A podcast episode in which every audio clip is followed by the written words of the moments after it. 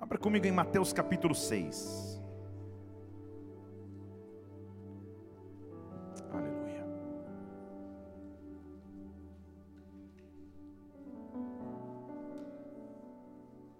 Evangelho de Mateus capítulo 6. Um dos textos que, sem dúvida, é um dos mais conhecidos de todo aquele que tem acesso às Escrituras e até daquele que não tem. Mateus capítulo 6, eu vou ler a partir do versículo 9. São palavras do próprio Jesus Cristo. Ele está ensinando os seus discípulos a orar. E ele diz assim: Portanto, quando vocês orarem, orem dessa maneira: Pai nosso que estás no céu, santificado seja o seu nome. Venha o teu reino. Seja feita a tua vontade, assim na terra como no céu. O pão nosso de cada dia nos dá hoje. Deixa eu lhe dizer mais uma vez: o pão nosso de cada dia nos dá hoje. Sabe que você pode falar junto comigo? O pão nosso.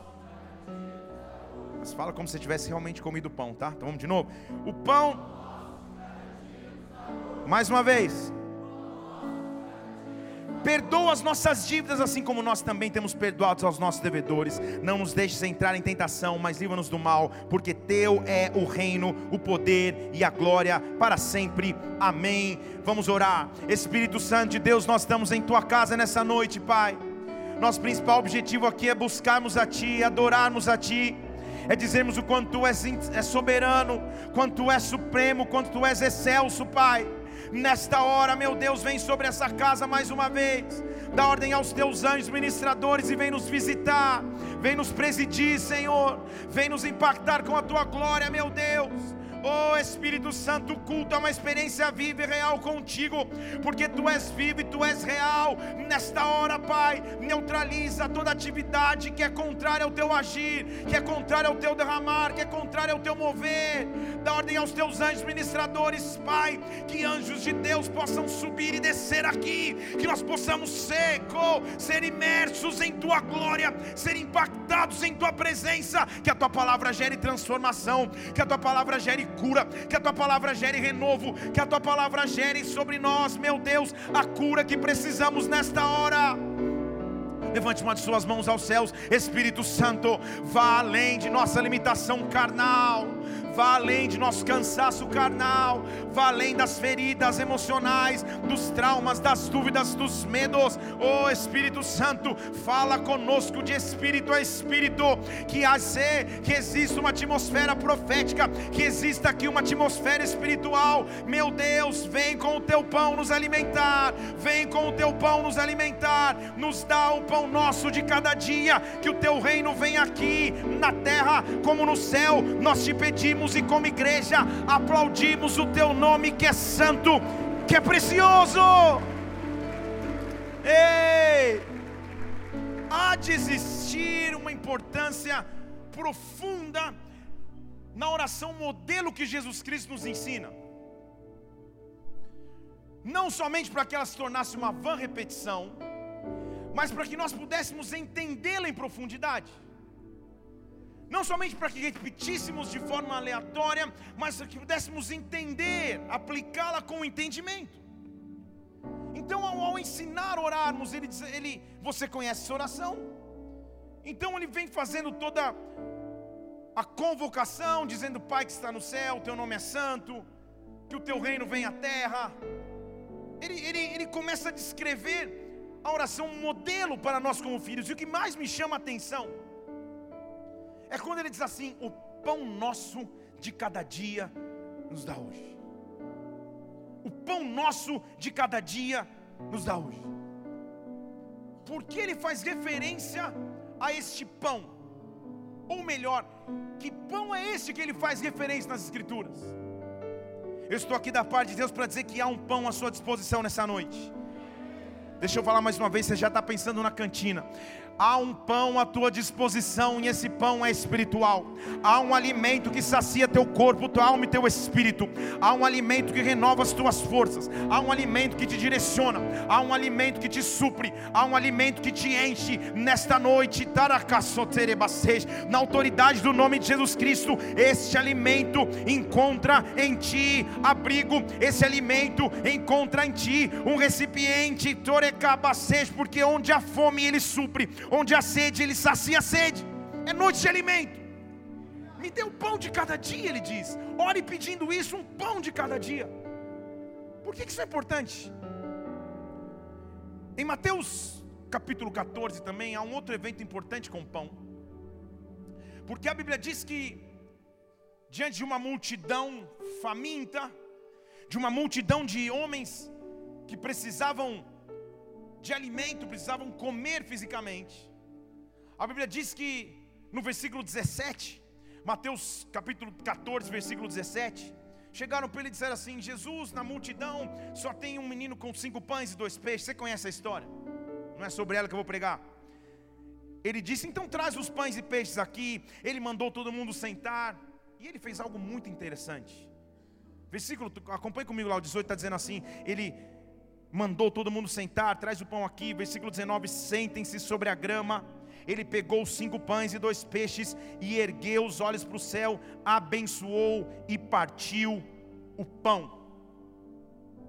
Deixa eu dizer de novo. Para alguém vivo dá amém, tá? Então vamos fingir que nada aconteceu para eles editarem no áudio. Então, igreja, como estava dizendo, Jesus Cristo reuniu todo mundo, sentou todo mundo na grama e partiu o pão. Deus, que, que, que espontaneidade. Partiu o pão. Ele pega o pão e parte. Há um poder sobrenatural. Quando o meu Senhor e o teu pegam um pão e parte ao meio.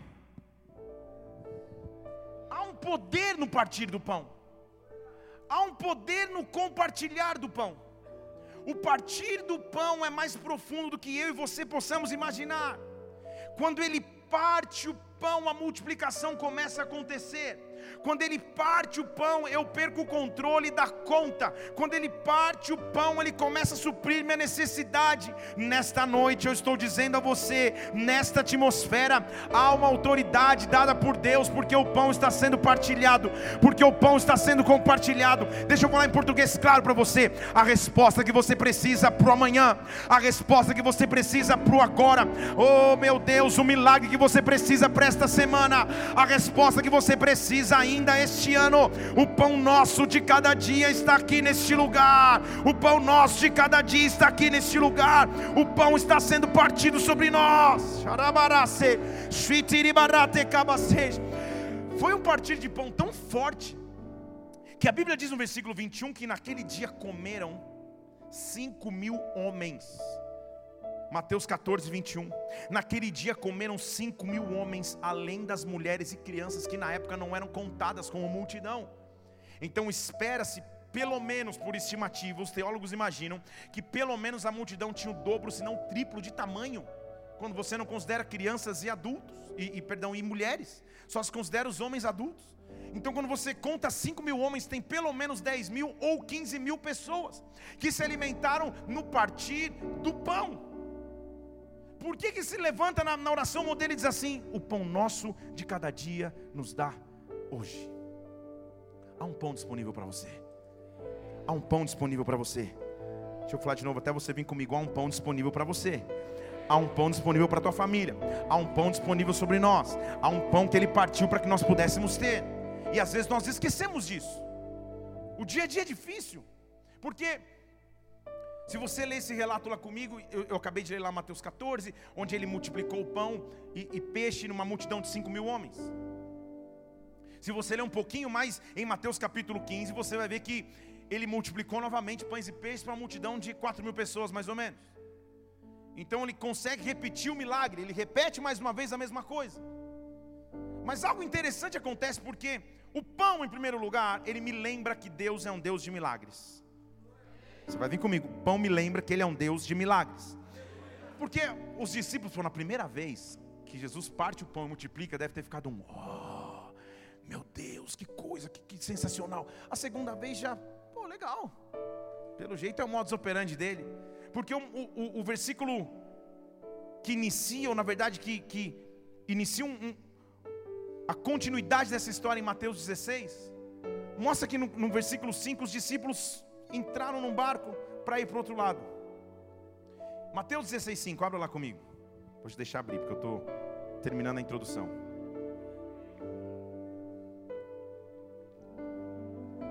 Os discípulos passaram por outro lado e esqueceram-se de levar pão. A Bíblia está fazendo referência ao pão que foi multiplicado por Jesus Cristo. Na primeira multiplicação sobraram cestos cheios de pães. Na segunda multiplicação sobraram cestos cheios de pães novamente. E os discípulos, ao entrarem no barco, eles se esquecem desta sobra. Agora, ao se esquecerem de levar o pão, Jesus está no barco e ele diz assim, versículo 6: Olha, gente, eu avisei vocês, cuidado com o fermento dos fariseus e dos saduceus. Cuidado. Começou um burburinho dentro do barco. E o pessoal começou a falar: Nossa, meu, que mancada, quem foi que esqueceu o pão? Eu avisei para pegar, eu falei que era para pegar. Sempre tem aquele que esquece, sempre tem aquela pessoa que não cumpre o que prometeu. Olhe para mim, não olhe para ela. Sempre tem aquela pessoa que, que, que esquece aquilo que estava combinado. Quem que esqueceu o pão? Eles começaram a falar entre eles, porque o versículo 17 diz que eles começaram a razoar entre si. Continuando para mim, versículo 7, isso. Começaram a falar entre eles: Ah, ele está nervoso, deixamos o homem nervoso, a gente esqueceu o pão. Jesus, que conhece todos os diálogos, ele diz assim: Vocês estão, que, que vocês, vocês estão doidos? O que, que vocês acham de verdade que eu estou preocupado com o pão? Põe lá o versículo 8 para mim. Por que, que vocês estão falando de pão, homens de pouca fé? O meu negócio não é o pão, versículo 9. Vocês não entenderam ainda? Vocês não se lembram quando eu multipliquei para 5 mil pessoas? Se sobrou sexto ou não sobrou? Sobrou. Lembra quando eu multipliquei para 4 mil? Sobrou ou não sobrou? Sobrou. Minha preocupação não é se vai sobrar pão ou não. Minha preocupação é que meus milagres ficaram rotineiros. Minha preocupação é que vocês estão tratando a minha presença e os meus milagres como algo normal. Vocês estão vivendo o fermento dos fariseus e dos saduceus. Só é possível entender esse texto se você entende o que é o fariseu o saduceu. O fariseu o saduceu é aquele que professa com os lábios a fé, mas não vive a realidade dessa fé. Que professa a religiosidade com seus lábios, julga as pessoas com seus lábios, mas não vive aquilo que ele mesmo prega. E eles estavam dizendo: calma aí, não é só porque eu multipliquei pães, não é só porque eu fiz um sobrenatural hoje, que agora virou algo comum, que a minha presença virou algo rotineiro. Cuidado com este fermento, não se acostume com este fermento, carregue o pão contigo para que você lembre. Era isso que Jesus Cristo estava dizendo. Não esqueça do pão de todos os dias. Não esqueça da porção de todos os dias. Olhe para cada milagre que eu já fiz. Olhe para os pães partidos. Se você vai no original, o cesto cheio era cesto cheio de sobra, era lasca de pão, não era nem pão inteiro. Você acha que Jesus realmente estava preocupado com um, cesto cheio de lasca? Ele diz: não é isso. Se eu quiser, eu multiplico tudo de novo. Se eu quiser, eu encho o cesto tudo de novo. Mas vocês precisam entender: guardem-se dos fermentos dos fariseus.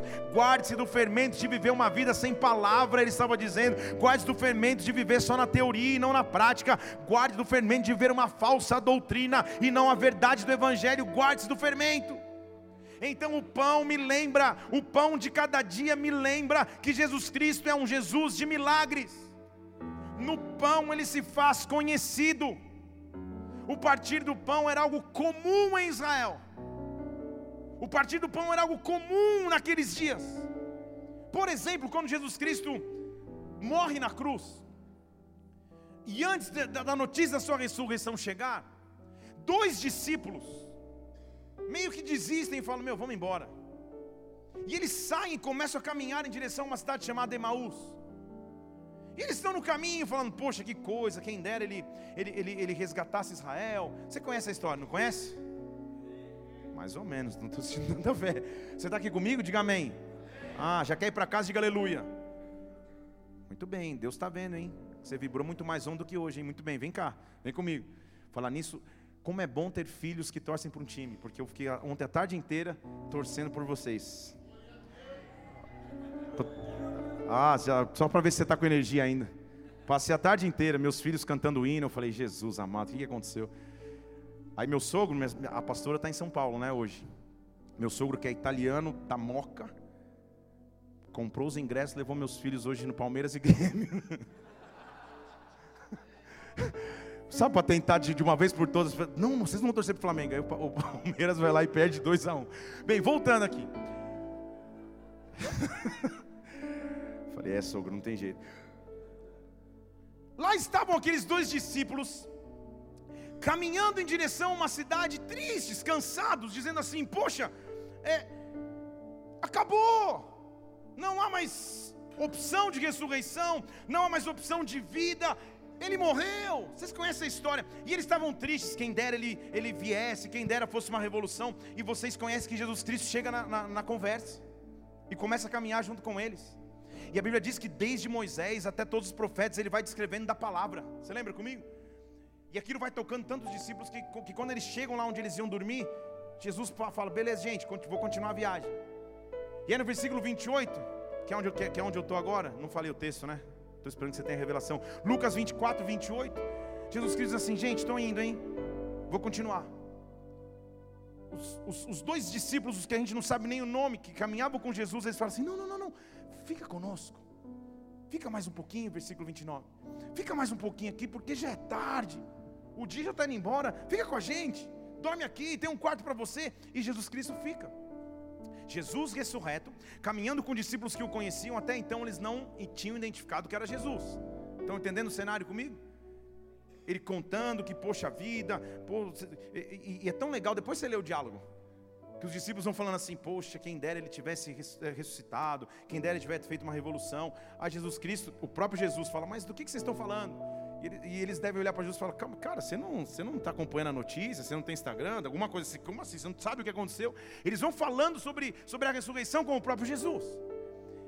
Eles entram na casa, o dia estava terminando e Jesus ficou com eles. E olha o que acontece no versículo 30. Quando eles estavam na mesa, Jesus pegou o pão e partindo, lhes dava. Eles passaram quilômetros caminhando com Jesus Cristo sem perceber que era Jesus Cristo. Quando Jesus pegou o pão e partiu, a Bíblia diz no versículo 31: Neste momento se abriram os olhos e eles lhe reconheceram. Quando o pão começa a ser partido, eu começo a entender que Jesus Cristo está presente. Deixa eu falar de novo. Quando o pão começa a ser partido, eu entendo Ele está presente. Há um partir do pão à minha disposição, há um partir do pão à tua disposição. Partilhar do pão faz parte da minha doutrina de vida e cristã. Eu preciso entender, nós precisamos entender a profundidade que está inserida nele. Dizer: O pão de cada dia nos dá hoje. Será que você pode levantar uma de suas mãos e dizer isso ao Senhor? Me dá o pão de cada dia, o pão nosso de cada dia me dá hoje. Alimenta-me com o teu pão, alimenta minha família com o teu pão, alimenta minha casa com o teu pão, alimenta os meus filhos com o teu pão. Eu preciso do teu pão, Pai. Eu preciso do teu pão, meu Deus. O partir do pão fazia parte da realidade dos filhos de Deus. Jesus Cristo mostrou que essa era a realidade, tinha que ser feita. Tanto que a base da igreja primitiva, a igreja, era o partilhar do pão. Depois do grande evento do derramamento do Espírito Santo em Pentecostes, em Atos capítulo 2, no versículo 41, vê se foi, foi sucesso o culto de avivamento ou não. Naquele dia se agregaram quase 3 mil almas que foram batizados, num culto. Pensa, 3 mil nomes na prancheta já cai na água do batismo. 3 mil. 3 mil. E sabe o que mantinha esses homens firmes, os que acabaram de se agregar? Versículo 42: eles perseveravam na doutrina dos apóstolos, na comunhão, no partir do pão. Estão aqui comigo? No partir do pão e nas orações. Partir do pão é a base que precisamos, mas é óbvio que eu não estou falando só do pão, eu estou falando do pão. Deixa eu falar de novo para você que estava no Instagram, dá uma, dá uma, acordada. Eu não estou falando só do pão, eu estou falando do pão. Sabe por que o que aconteceu? Jesus Cristo multiplicou pão, pão e peixe. A notícia começou a correr. Cara, tem, tem, tem um homem aí em Israel. Que ele fala, fala, fala, fala, fala, fala por horas. Mas uma coisa é garantida: quando acabar a mensagem, vai ter um pãozinho e um peixe. A notícia começou a correr. Porque em João 6, a Bíblia diz que, que a multidão começou a seguir Jesus. Depois você lê João 6 inteiro. E eles ficavam perguntando Jesus: Jesus, que sinal tu fazes para mostrar que tu és Deus? Tipo, e aí o pão? Eu, eu prometi meus amigos aqui: o pão só está falando. Ele, eles começaram a, a, a incitar Jesus para fazer algo. Jesus, que é ciente de todas as coisas, ele. Já está na tela o versículo? Ah, tá. Jesus chega assim: calma aí, cara, vocês não estão entendendo, não. Quem crê em mim é que tem a vida eterna. Vocês estão querendo pão? Deixa eu dizer para vocês então. Eu sou o pão vivo que desceu do céu. Eu sou o pão da vida.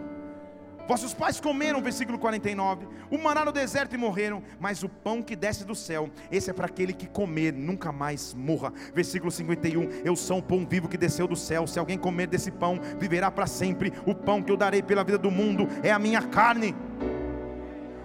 Você diz amém, mas a multidão de famintos falando, se somebody love aqui, eu não estou entendendo, não estava esperando o pão. Até agora não apareceu o pão. Ele está dizendo: não, não, não. O pai de vocês no deserto comeu pão. Mas eles continuaram com fome. Eu sou o pão que veio do céu. Hoje não tem pão, hoje tem pão. Hoje não tem pão, hoje tem pão. O meu pão é a minha carne. Você diz amém, mas virou uma confusão na multidão, porque o versículo 52 a pessoa falou: O que, que acontece? Não estou entendendo nada. O que ele está falando? Versículo 52. Põe lá, setinha para baixo, isso, 52. 5, 2, isso. O que é isso? Ele vai. O que é sessão de canibalismo é, em, em, conjunto? Ele vai dar carne para a gente comer? Eu estava aqui, eu, você me prometeu o pão, calma aí. Jesus falou: Não, vocês não estão entendendo. Em verdade, em verdade, eu digo a vocês: se vocês não quiserem um pão de cada dia, vocês não têm, vocês não têm comunhão comigo. Em outras palavras, se vocês não comerem a carne do filho do homem, se vocês não beberem o sangue do filho do homem, vocês não vão ter vida em vocês mesmos. É uma multidão de famintos querendo pão físico. Ele está começando a oferecer um pão espiritual. Se vocês não comerem da minha carne, se vocês não beberem do meu sangue, vocês não vão ter vida em vocês mesmos. Versículo 54: Quem come a minha carne e bebe o meu sangue tem vida eterna, e eu ressuscitarei no último dia. Minha carne é a verdadeira comida, meu sangue é a verdadeira bebida. Quem come a minha carne, quem bebe o meu sangue, permanece em mim e eu nele.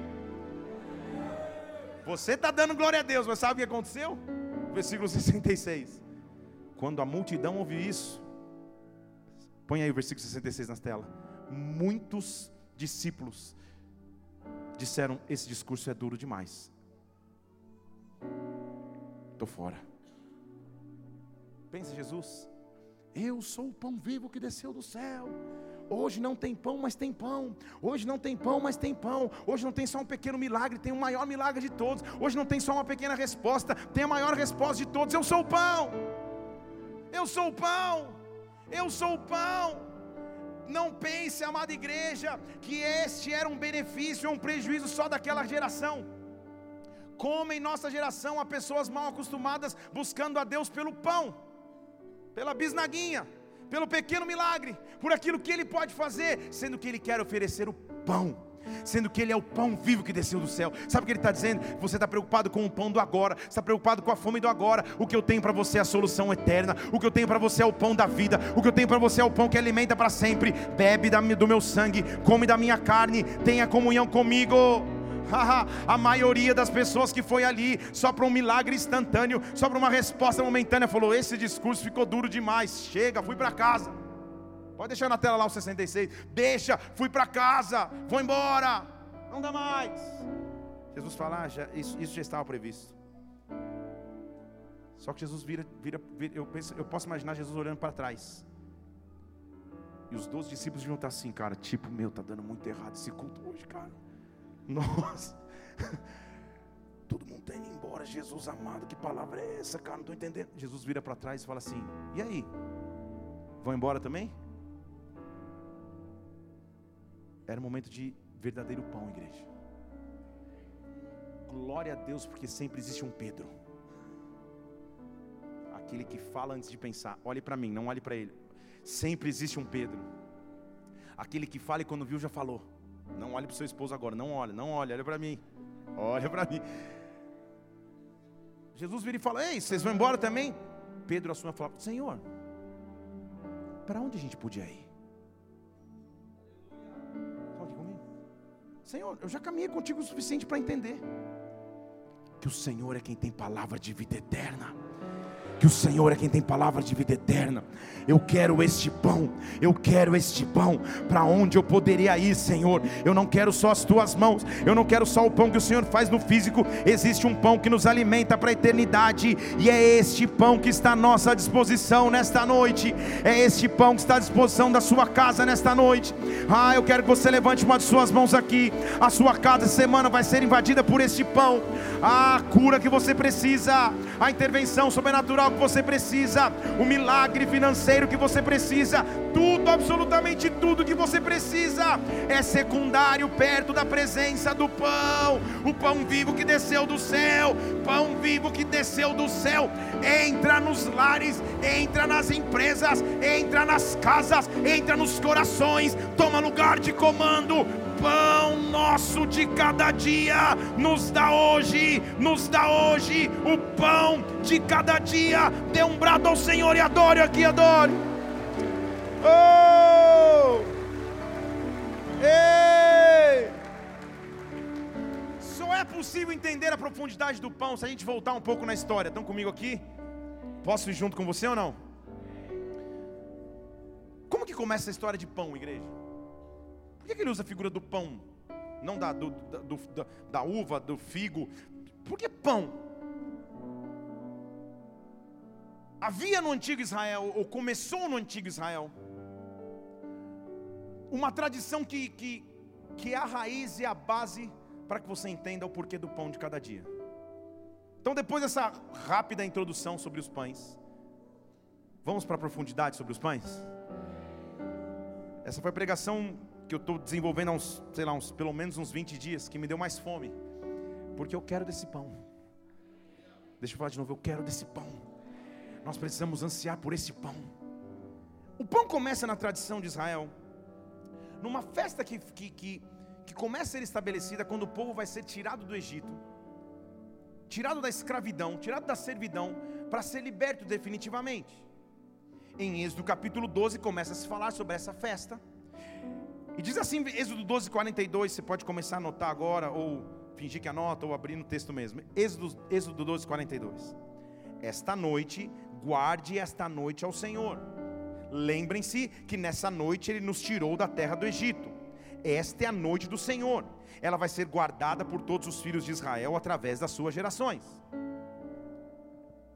Essa é uma festa que se inicia neste versículo. Alguém sabe me dizer que festa é essa? Páscoa, ou Pesach, Páscoa. Veja que não há coelhinho, não há ovo, não há chocolate. Páscoa. A Páscoa, então, o Pesach em hebraico significa passagem, a retirada de um local de aflição para um local de libertação. Isso daria outra pregação, daria outro livro que talvez dê, mas é, é interessante analisar que ele se chama o homem da passagem para levar o povo na passagem. Você não entendeu? Tá bom, vou te falar. Ele chama o homem que antes estava na sua casa e passa num cesto para o Egito. O homem que estava no Egito e passa correndo para o deserto. Que está no deserto, encontra Deus no monte e passa novamente para o Egito. Ele treina o homem na passagem para que esse homem seja o homem da passagem. Você já estava tentando entender o pão, nós estamos na passagem já. Vem comigo, você não passar percebido nesse culto. Então é, é o Pessat, é a Páscoa judaica. Vocês vão então lembrar-se dessa noite como a noite em que eu acabei com a escravidão. Porém, nesta noite, igreja, no feriado ou na comemoração da Páscoa, haviam alguns requisitos para o povo de Israel. Os dois principais eram que eles pegariam um cordeiro inteiro e sacrificariam ao Senhor. E a família se alimentaria desse cordeiro inteiro, cordeiro da Páscoa. Tudo bem? E também, ó, já está até aí. E também, junto com a festa de Pesach, havia uma festa chamada Matzot, que é a festa dos pães ázimos. Festa dos? Festa dos pães.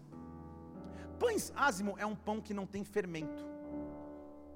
Porque no antigo Israel entendia-se o fermento como aquilo que era contaminação vinda do mundo. Então eles preparavam os pães sem o fermento para a festa da Páscoa. Vai, vamos unir o quebra-cabeça aí? Deuteronômio capítulo 16, versículo 1. Guarda o mês de Abide e celebra a Páscoa, porque neste mês, nessa noite, o Senhor te tirou do Egito. Base da festa é essa, acabei de te explicar. Então, das ovelhas, das vacas, sacrifica a Páscoa ao Senhor teu Deus, e escolhe ali para fazer habitar o seu nome. Neste dia da Páscoa, não coma pão com fermento. Nestes sete dias, coma pães ázimos, pão sem fermento, que significa o pão da aflição, para que você se lembre do dia que o Senhor te tirou da terra do Egito. Tudo bem? Vamos começar agora ir mais fundo? Sabe como que a tradição judaica da Páscoa era feita? Deixa eu tentar mexer nos pães aqui. Depois a gente come na cantina.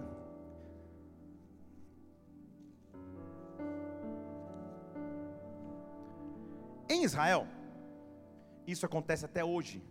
Se você for para uma família judaica comemorando a Páscoa, eles continuam preservando essa tradição. Vem comigo aqui. Em Israel, na Páscoa, pegavam-se três, quantos? Três pães, três pães. Quando a Bíblia fala de três, ele está fazendo referência ao Pai, ao Filho e ao Espírito, ele está fazendo a ressurreição que foi feita ao terceiro dia. Só para te dar um, um, um, um, um adendo. Pegavam-se três pães. Desses três pães, isso é feito até hoje na tradição judaica. Se você vai numa pasta judaica, é feito isso hoje. Partia-se um deles,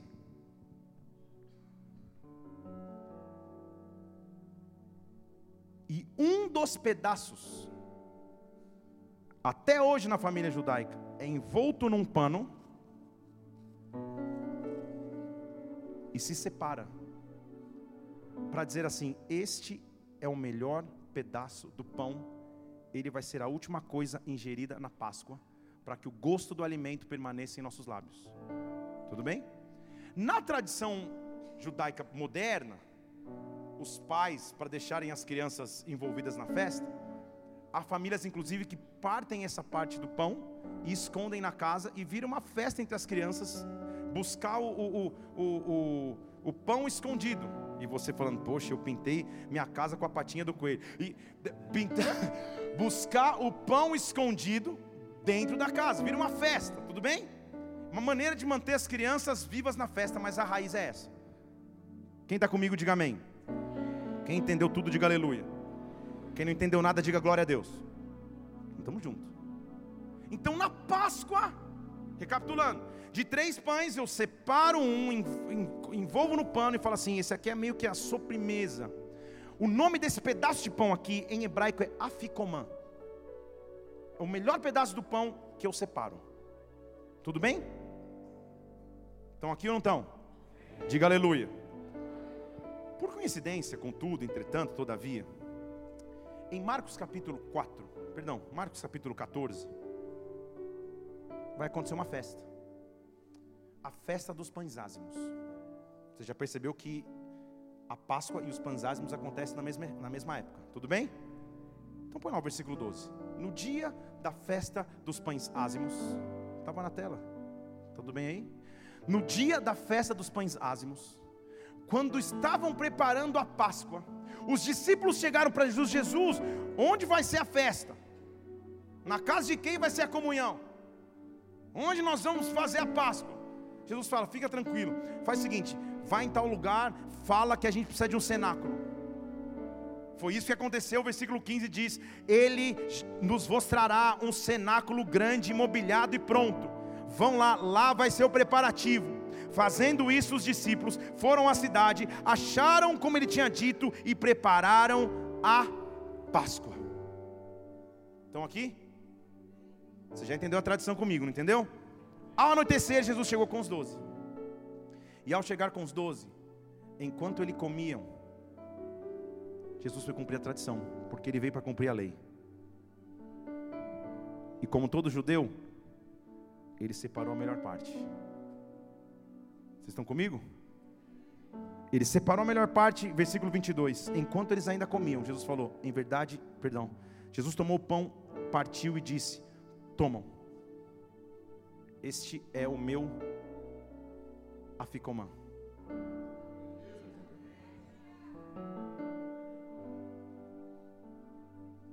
O Novo Testamento foi escrito em grego. Mas quando se faz a equivalência do grego para o hebraico, do Novo Testamento, a Septuaginta, vamos, vamos, hoje nós estamos na aula do mergulhando. Quando você faz essa associação, a palavra que Jesus Cristo usa para dizer: Este é o meu corpo, este é o meu pão, este é o meu afcomã.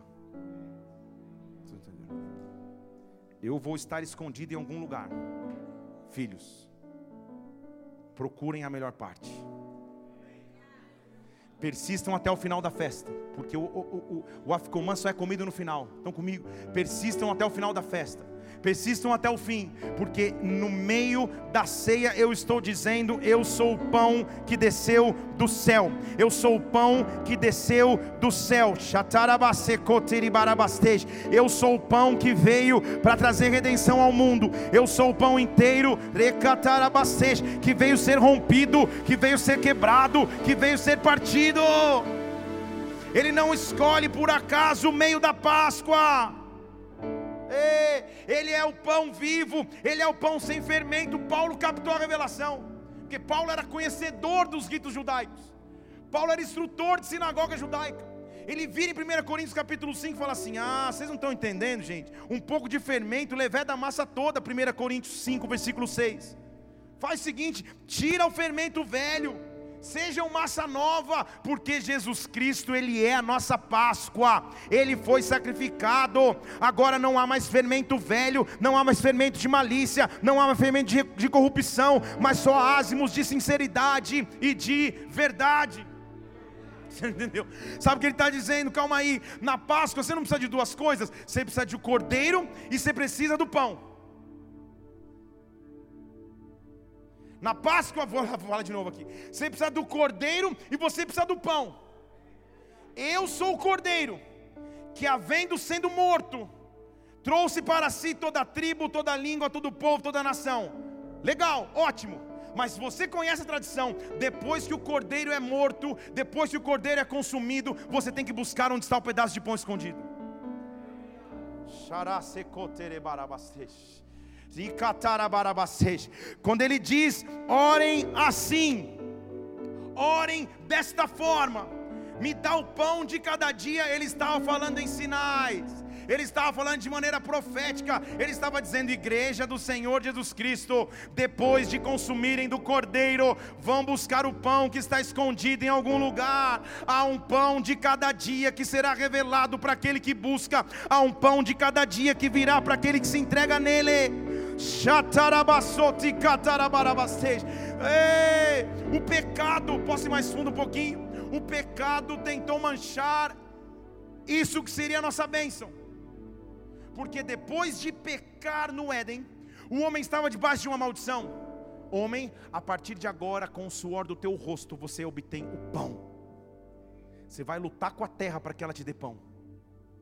Nós não estamos na maldição do Éden. Nós estamos na redenção de João 6. Eu sou o pão vivo que desceu do céu. Eu sou o pão vivo que desceu do céu. Eu não luto mais com a terra para que ela produza. Eu ordeno a terra e ela começa a produzir porque eu tenho pão. Há um pão escondido para mim e para você. Deixa eu dizer mais uma vez: há um pão escondido para você. Há um pão escondido para você. Há um pão escondido para você. Ah, depois que eu entender, que eu tenho intimidade com o Cordeiro, depois que a Páscoa acaba, agora é tempo de buscar onde está o pão, onde está a melhor parte. Ei! Jesus passou a vida ministerial dele dando dicas. Se ele tivesse um Instagram, era, era hashtag fica dica Jesus Cristo. Eu vou até criar um Instagram herético. Vou, pense comigo.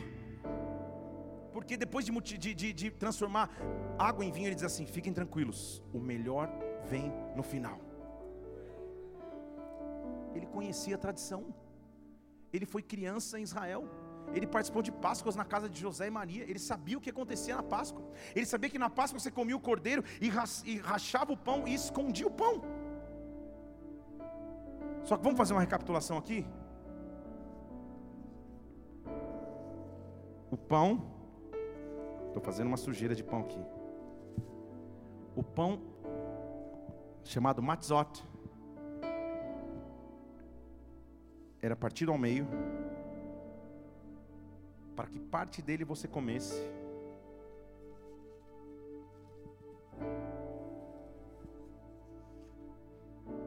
e parte dele você comece depois de ter contato com o cordeiro.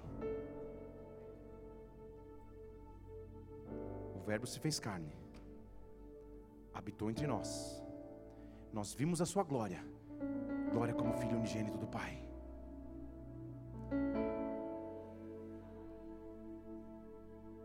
Mas há uma outra parte do Verbo. Vou fazer de novo. Gostei que está enrolado em algum lugar. Você não entendeu? Eu vou te explicar. João capítulo 20, versículo 1. No primeiro dia da semana, Maria Madalena foi correndo para o sepulcro. Estava escuro. Meu Deus, alguém removeu a pedra. Pensa no desespero, uma pedra gigantesca, pesada, impossível se mover, com, com cinco homens, sozinha estava removido correu, ela foi falar para Pedro: Pedro, está aberta, não tem coragem. Jesus amava, oh, João e Pedro começaram a correr, chegaram no sepulcro, ah, ele não está aqui. Corriam, versículo Vamos ler o 3. Pedro e outro discípulo foram ao sepulcro. Versículo 4. Corriam os dois juntos. E o outro discípulo correu mais rápido que Pedro. Chegou primeiro. Quando ele se abaixou, ele viu alguns panos. Está comigo aqui ou não? O pão que ia ser escondido era envolto em panos. Vocês estão comigo? Antes de, antes de ir para a cruz, ele senta numa mesa e ele fala: Vocês não vão entender, então vou desenhar. Ele quebra o pão, ele enrola o pão e esconde, porque essa era a tradição de Israel. Quando Pedro entra, calma aí, tem uns panos de linho aqui deixados. Os panos de linho aqui, não estou entendendo que pano de linho é esse. Pedro está tentando. Tá, lê comigo lá. Então, versículo 4. Corriam juntos, um chegou primeiro. Versículo 5. Abaixando, ele viu panos de linho deixados e não entrou. Chegou Pedro que o seguia entrou. Porque Pedro já é Pedro. Entrou, ficou na porta, Pedro já entra, pá! Ele entrou no sepulcro. Ele viu os panos ali deixados. Tinham vários panos, mas um pano chama a atenção de Pedro. Você não entendeu? Vou te explicar. O lenço que estava sobre a cabeça de Jesus estava enrolado num lugar à parte. Você entendeu?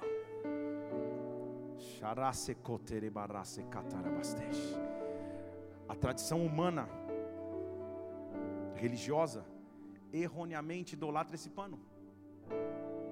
Tem pessoas que, que, que, que, que falam do santo sudário, não vou, vou, vou entrar aí não. Mas a tradição do pano é um código de Deus para nós.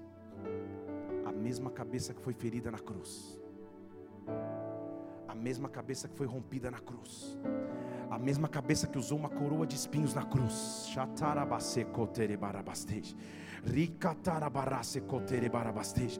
Agora, só que tem um segredo, tem um negócio que eu não estou entendendo. Vou chamar o Indiana Jones porque não estou entendendo. Tem só o pano. Mas eu consigo identificar, é o pano que estava enrolado na cabeça dele.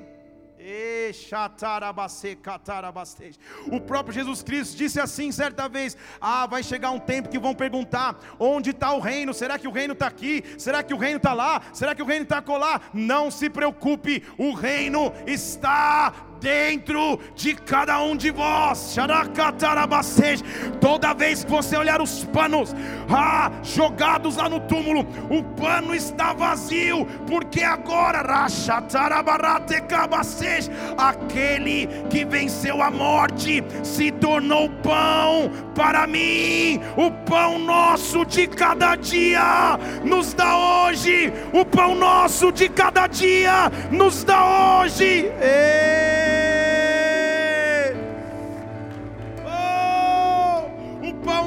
Está na solução humana, o pão não está na resposta humana, o pão não está naquilo que o homem pode produzir, mas o pão está no local.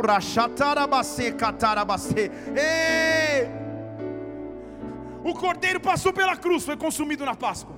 Estão comigo? Acabou. Criançada, saiam procurando, porque a tradição é Israel, saiam procurando pão. Alguém também já ficou a dica aí, mais um, mais um post do Instagram. Se você quiser receber o reino, receba igual criança. Seja igual uma criança na Páscoa que sai correndo atrás do pão. Ah, passei na cruz. Agora o cordeiro foi sacrificado, o cordeiro foi morto, o cordeiro foi entregue. Senhor, eu preciso encontrar onde está o pão. Mas o pão que estava escondido só pode ser encontrado dentro de um túmulo vazio. O local que seria um local de morte, o local que seria o local do fim, o local que seria o local de desespero, agora se transforma num local de vida, num local de vida, num local de vida eu tenho acesso ao pão vivo que desceu do céu, eu tenho acesso ao pão de cada dia. Há um tesouro escondido da parte de Deus para mim, o pão de cada dia vem sobre a minha casa. Oh! De maneira messiânica. O salmista escreve sobre o pão e ele diz assim, Salmo 37, lá no versículo 5, ele diz assim: Olha, entrega o teu caminho ao Senhor, confia nele, o mais ele fará. É o versículo 5. Entregue e confia, mas confia baseado em uma coisa: os passos, versículo 23, de um homem bom, de um homem justo, são confirmados pelo Senhor. Confirmado quer dizer, eu vou dar o passo, ele confirma. Eu vou dar o passo, ele confirma. Eu vou dar o passo, ele coloca o chão para eu pisar mesmo que caia, não ficará prostrado mesmo que caia, não ficará deitado, o Senhor vai te segurar pela mão. Ah, é um salmista já experimentado, é um salmista que já está na fase madura de sua vida. Ele diz assim: Deixa eu falar uma coisa a vocês. Eu já fui velho, per perdão, eu fui moço, agora eu sou velho. Eu vi muita coisa acontecer, mas uma coisa eu nunca vi: nunca vi o justo, nem os seus descendentes precisarem mendigar o pão, porque o pão para nós é de graça, o pão para nós é gratuito, o pão para nós é gratuito, o dom gratuito de Deus é o pão. Há um pão à tua disposição, há um pão à tua disposição. Oh! Oh!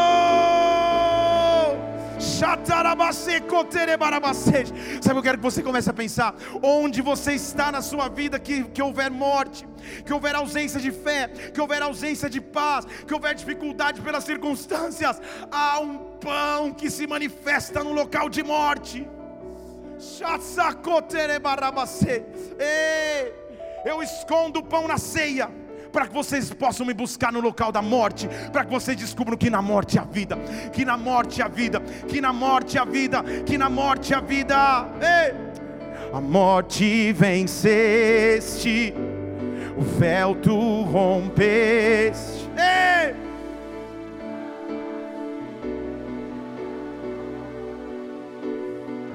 Isso, isso. O céu te adora. Ei! Há um pão vivo que foi partido por ti. A morte venceste, a morte venceste.